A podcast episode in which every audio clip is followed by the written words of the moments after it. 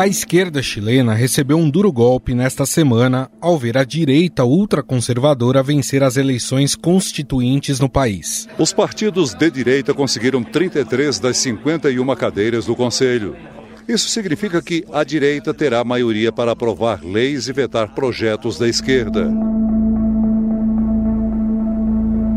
Ao obter 35% dos votos, o Partido Republicano conseguiu ocupar 22 das 50 cadeiras do Conselho, que vai redigir uma nova proposta de Constituição para substituir aquela herdada da ditadura de Augusto Pinochet. Somado aos votos obtidos pela direita tradicional, o número de cadeiras para os conservadores sobe para 33.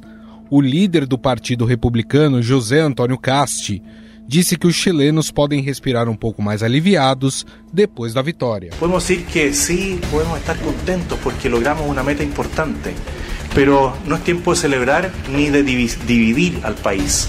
Es tiempo sobre todo de trabajar y trabajar en unidad por el bien de Chile.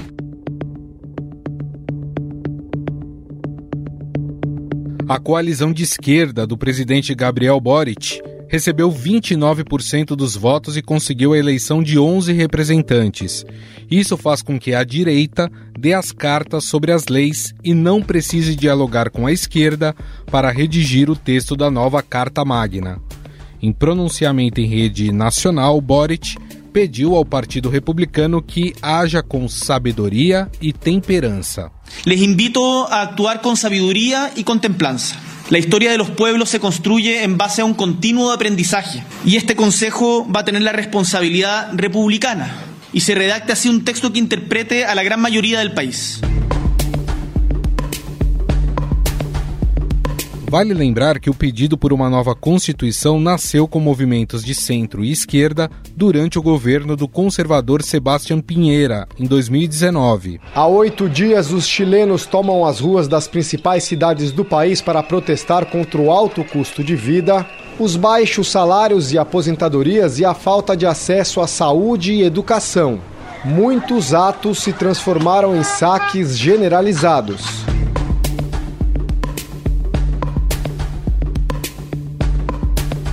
Em setembro do ano passado, já no governo de Gabriel Boric, o texto constitucional proposto pela esquerda foi rejeitado.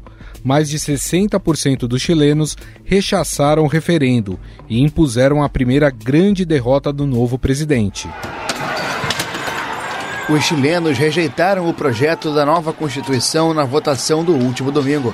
Tensões foram registradas nas ruas depois do anúncio do resultado do referendo que buscava mudar a Carta Magna herdada da ditadura de Augusto Pinochet.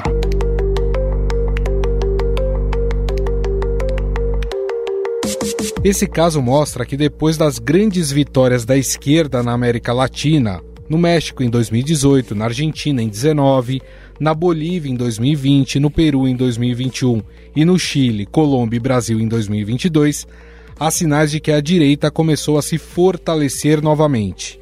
Em dezembro, após a tentativa de um golpe de Estado, o esquerdista Pedro Castillo sofreu um impeachment e encerrou seu conturbado mandato no Peru. Dissolver temporalmente o Congresso da República e instaurar um governo de emergência excepcional.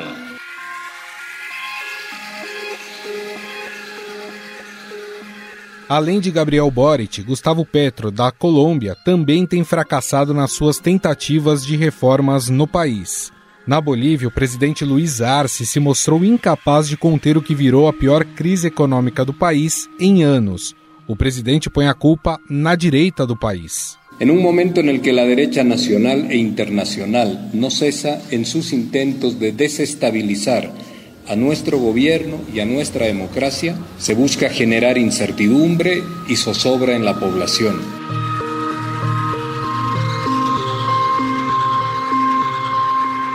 Em uma Argentina mergulhada em uma crise econômica e social, tudo indica que a esquerda vai perder as eleições presidenciais em novembro. O atual mandatário Alberto Fernandes desistiu da reeleição pela baixa popularidade no país. O presidente da Argentina, Alberto Fernandes, anunciou hoje que não vai concorrer não à reeleição. O país está sofrendo com uma inflação esmagadora de incríveis 104% em um ano, o que acabou com a popularidade do governo. Se trouxermos essa derrota da esquerda chilena para o Brasil e também em outros países da América Latina, há algumas lições que Lula deve tirar para não sofrer os mesmos reveses aqui.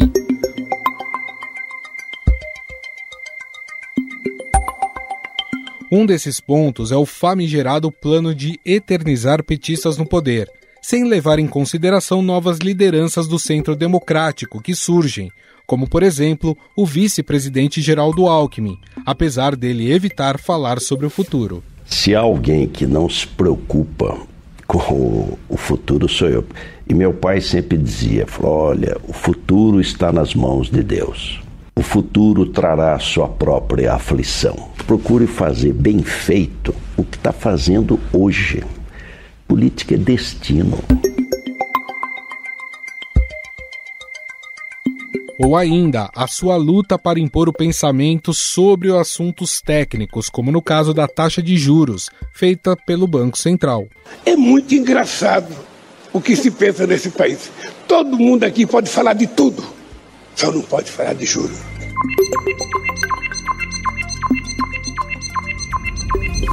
No Chile, Gabriel Boric viu pessoas de centro e centro-esquerda rejeitarem sua proposta de uma nova Constituição entre eles está o ex-presidente Ricardo Lagos, que se apresenta como um socialista. É uma votação trascendente como poucas vezes para Chile. E, em consequência, a maior participação é o que vai dar maior legitimidade a lo que o exercício cívico estão fazendo hoje todos os chilenos e chilenas a lo largo de Chile. No Brasil, já se observa alguns partidos que formam a base do governo rachando em algumas votações, como no caso dos vetos do novo marco do saneamento. Aqueles que querem comemorar, olha, eu saio, eu, eu prefiro em alguns momentos da política, presidente, prefiro a altivez, a derrota do que a redenção. Acho que esse episódio hoje serve como lição. Afinal, o pêndulo ideológico está rumando para a direita na América Latina? Quais exemplos o governo Lula pode tirar do que aconteceu no Chile? Sobre o assunto, vamos conversar com o coordenador do Grupo de Análise de Estratégia Internacional DSI da USP, Alberto Pfeiffer.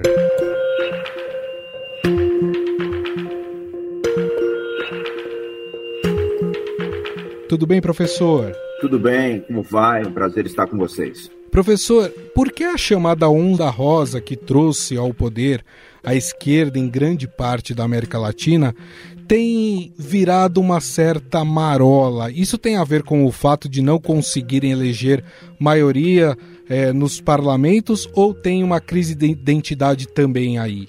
Bom, talvez porque nós tenhamos rotulado algo que não existe. A onda rosa não passou de uma conjuntura propícia a que propostas alternativas fossem entendidas como votos de rechaço a governos que, naquele momento, não conseguiam entregar à população o que ela esperava. Então, era a expectativa de que a oposição faria mais do que o governo de situação.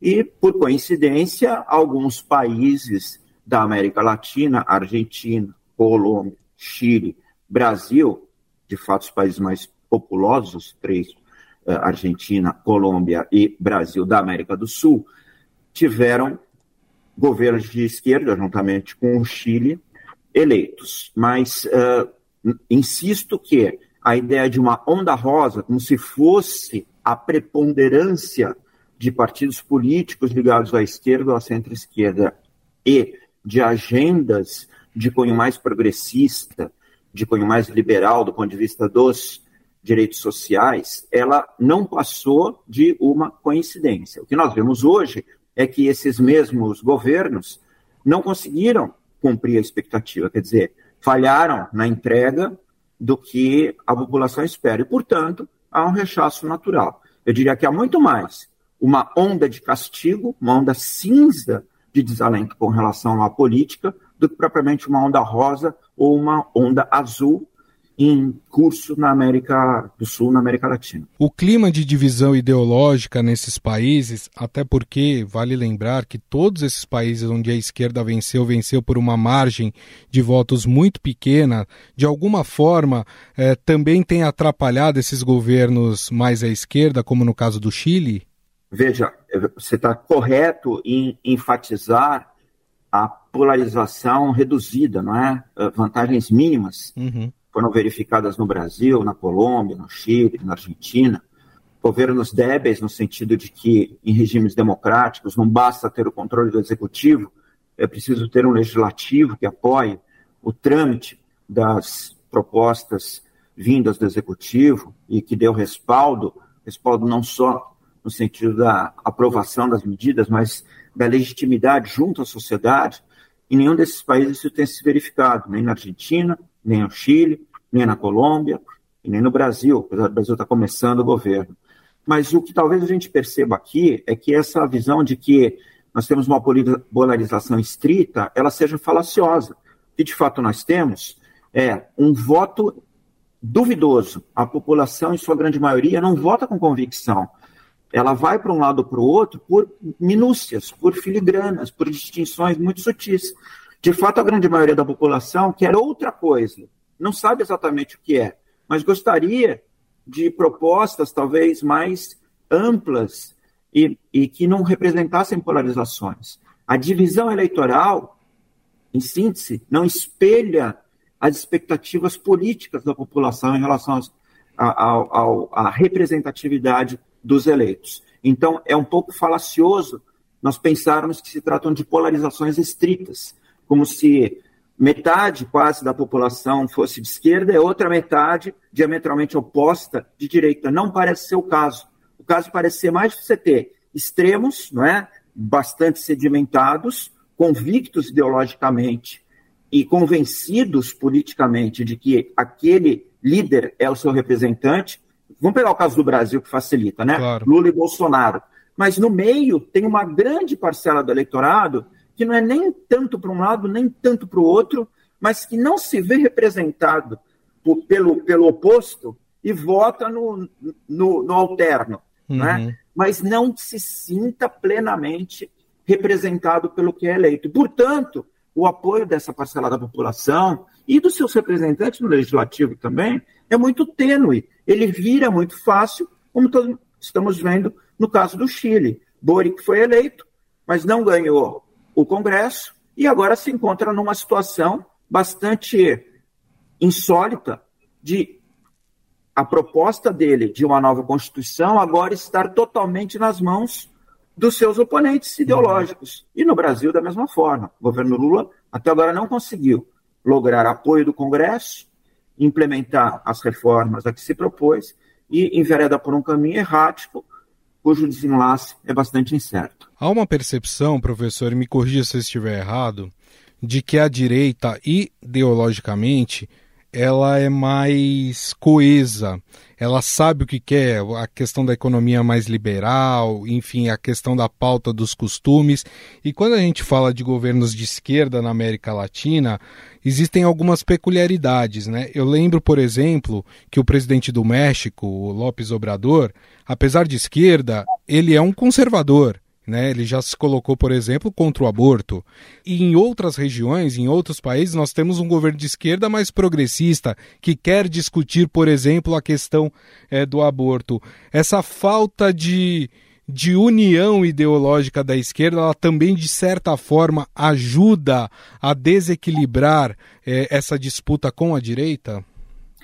Bom ponto, mas vamos lá. Eu queria colocar na mesma categoria todas as esquerdas latino-americanas, hoje em dia, é um exercício um pouco delicado ou hipotético.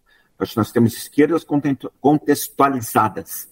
A esquerda, no México, é uma esquerda ligada ao nacionalismo histórico.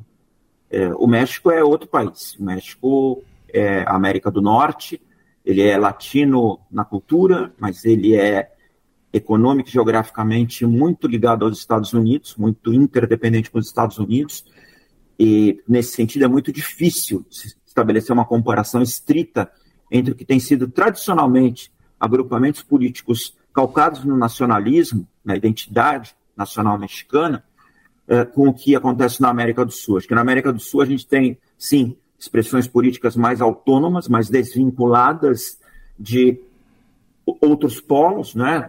A presença norte-americana ou europeia não é tão forte assim. Então dá para a gente pensar na América do Sul em algumas linhas mais comuns. Agora, se é certo que a direita, ou essa nova direita, é uma direita que tem uma pauta econômica clara, liberalizante, economia de mercado, menos Estado, e uma pauta de costumes, que com algumas variações é sim mais conservadora, família, propriedade privada, respeito aos direitos da, do, do, uh, ligados a, por assim dizer, à liberdade de expressão, mas ao direito à vida, né, na questão do aborto e uhum. outras questões, uh, o, o, direito à autoproteção, porte de armas, etc.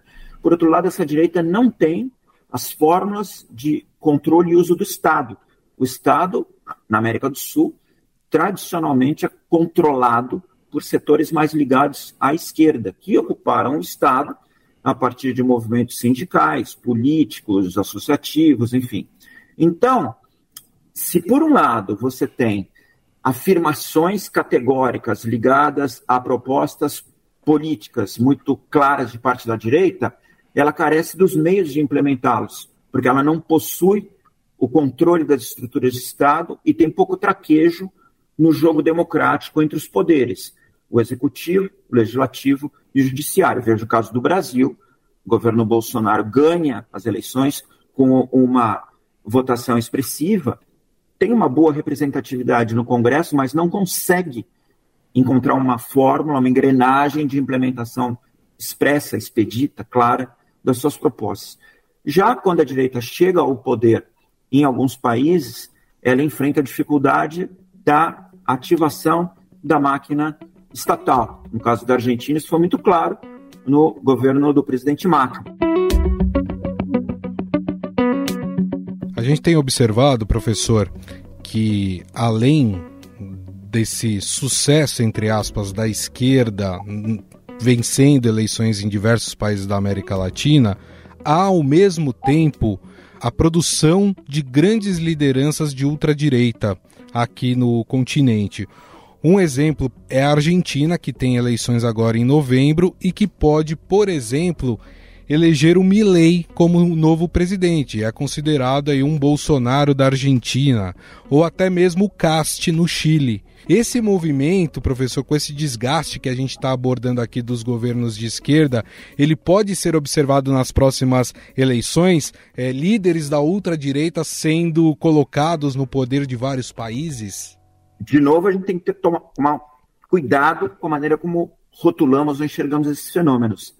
Talvez o que a gente assista seja um rechaço à política, um rechaço aos mecanismos de representatividade e de condução de pautas de interesse público, particularmente os partidos tradicionais e os sindicatos, se deterioraram, perderam sentido, talvez por causa dos avanços tecnológicos, dessa sociedade calcada em redes virtuais, do próprio, da própria perda de importância da grande imprensa como formadora de opinião, como definidora de agendas amplas para a sociedade, mas o fato que os partidos políticos e os sindicatos perderam muito da sua potencialidade de transformação política.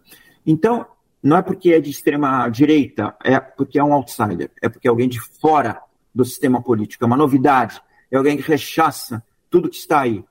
Né? É, é, é mais, de novo, é o voto do rechaço, é o voto de quem não está satisfeito com o sistema, percebe que é um sistema, no sentido amplo, é, que carece dos mecanismos de inserção econômica, porque causa desemprego, é, de inserção social, porque não fornece mecanismos de compensação às populações deslocadas, é, e de mecanismos de representação política. Os políticos eleitos não permanecem em contato com a população, se isolam no seu universo paralelo e se esquecem das promessas de campanha e tratam a coisa pública como se fosse um tema privado. Então, todo esse desencanto, todo esse desalento, quando aparece um político que traz a mensagem do rechaço, da destruição daquilo que não funciona, daquilo que não entrega, e que no fim do dia é só um grande parasita para a população, porque extrai impostos, se apropria daquela riqueza e não entrega nada de volta, muito pelo contrário. Em alguns países entrega inflação, desordem, insegurança pública, caso claro da Argentina, é, há essa tendência a se procurar alguém de fora. Casualmente, os alguém, entre aspas, atuais, são alguém ligados a pensamentos ultraliberais, em que o Estado é considerado um empecilho para o desenvolvimento individual, coletivo das populações, e não como portador da distribuição de bem-estar. Essa agenda do Estado portador do bem-estar é uma agenda que não foi reformulada a contento. Né? Ela é uma agenda do pós-segunda guerra, uma agenda que funcionou muito bem na Europa, o estado de bem-estar social clássico, é, que foi trazida para a América Latina como uma proposta para as democracias contemporâneas, mas que não foi implementada, simplesmente não aconteceu, por diversas razões. Crise econômica em alguns países, corrupção endêmica em outros, insegurança generalizada em quase todos, enfim. O fato é que pode ser que sejam eleitos outsiders, uh, pode-se dizer que Bolsonaro, em algum momento, eh, tinha esta mensagem, era o portador dessa uhum. possibilidade, embora fosse um indivíduo do sistema, um deputado federal de vários mandatos, e que dizia até que por conhecer o sistema saberia como transformá-lo, mas ele era visto como alguém de fora dos partidos políticos tradicionais. Cast, no Chile, que teve uma eleição expressiva no processo eleitoral é, em que Boric foi vencedor, mas que se estabeleceu como líder desta visão mais pró-mercado, mais liberal. E agora, uh, Millet, na Argentina, uh, são duas possibilidades muito claras. Mas vamos lembrar de Álvaro Uribe, no, na Colômbia, né, que veio uma eleição expressiva e conseguiu montar um partido ou um agrupamento político muito forte que uh, o reelegeu e depois permitiu a eleição de seu sucessor, mas que, com o passar do tempo, também se transformou em parte de um sistema, né, daquele sistema político, uh, e, portanto, acaba se convertendo às práticas, usos e costumes do, do Estado Democrático de Direito. Né? Então, a, a ser o portador do novo não quer dizer que transformará ou renovará toda a estrutura política e social do país. É apenas uma ilusão eleitoral. Para a gente encerrar, professor, é, a gente tem visto aqui no Brasil uma certa falta de comunicação do governo do presidente Lula, por exemplo, com o Congresso Nacional. A gente tem acompanhado aí alguns rachas em votações no Congresso Nacional, é, em que a própria base do governo acaba votando contra o governo. Se a gente tivesse que apontar lições que o governo Lula pode aprender com esses governos que estão sofrendo essa, essa divisão nesses países que a gente citou, Chile, Argentina, Colômbia, o que o, que o governo brasileiro tem que tirar de lição para evitar, de fato, uma ingovernabilidade aqui no Brasil? Em primeiro lugar, ouvir o que o, povo quer, né? O que o povo quer? O povo quer, e o presidente Lula falava isso na campanha, o povo quer mesa farta, o povo quer tranquilidade, o povo quer condições de tocar sua própria vida. Se o governo não garantir um cenário em que a economia tenha previsibilidade, quer dizer, inflação sob controle, preços sob controle, quer dizer, não pode ter a volta da inflação. Isso é o principal. O governo Lula não conseguiu definir isso. Isso traz uma grande instabilidade para todos os agentes políticos e para a população em geral. Os investidores, quando eu falo investidores, não falo só dos grandes capitalistas, falo das, dos milhões de pequenos empresários que o Brasil tem, nas comunidades, nas periferias. O Brasil é um país de empreendedores. As pessoas têm dúvida hoje com as expectativas inflacionárias, com a dificuldade de acesso a crédito, enfim. Então, ouvir o que a população precisa e ir atrás dessas agendas. Se fizer isso, tanto o executivo como o legislativo deverão encontrar agendas comuns. Agora, talvez o presidente Lula, que possa fazer mais que tudo, é ficar no país. O que nós percebemos hoje é que ele tem viajado muito e dado pouca atenção à agenda interna. Governar é conversar, governar é ouvir, governar é encontrar maneiras de fazer com que as agendas do eleito sejam factíveis. Nem tudo pode ser implementado de uma só vez. O Congresso tem que eleger prioridades.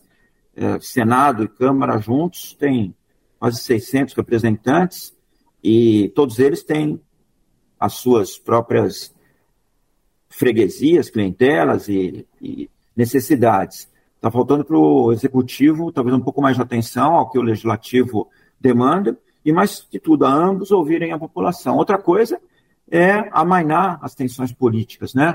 reduzir uh, a ideia da perseguição, da caça às bruxas, que passou, passou. O governo ganhou uma eleição apertada, é certo, e certamente quererá entregar um bom mandato para fazer o seu sucessor. Isso é legítimo no processo político eleitoral. Mas do jeito que vai, está só acirrando diferenças e, mais que tudo, abrindo espaço para uma nova proposta em que a grande maioria da população, que não parece ser nem de extrema direita, nem de extrema esquerda, nem de direita, nem de esquerda, mas sim essa população que busca o que foi comentado, quer dizer, o bem-estar, a inflação baixa, a previsibilidade para fazer negócios, a tranquilidade para poder conduzir os seus interesses privados, as suas preferências pessoais, eh, essa grande parte da população está em busca de representação condizente. Bom, nós conversamos com o coordenador do Grupo de Análise de Estratégia Internacional DSI da USP, o professor Alberto Pfeiffer, a quem eu agradeço mais uma vez a entrevista. Muito obrigado, viu, professor? Obrigado, um prazer. Tudo de bom. Estadão Notícias.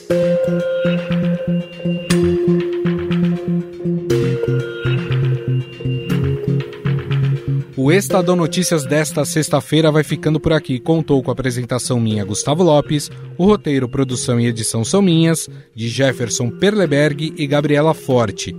A montagem é de Moacir Biasi. Desejo a todos um ótimo final de semana e até mais.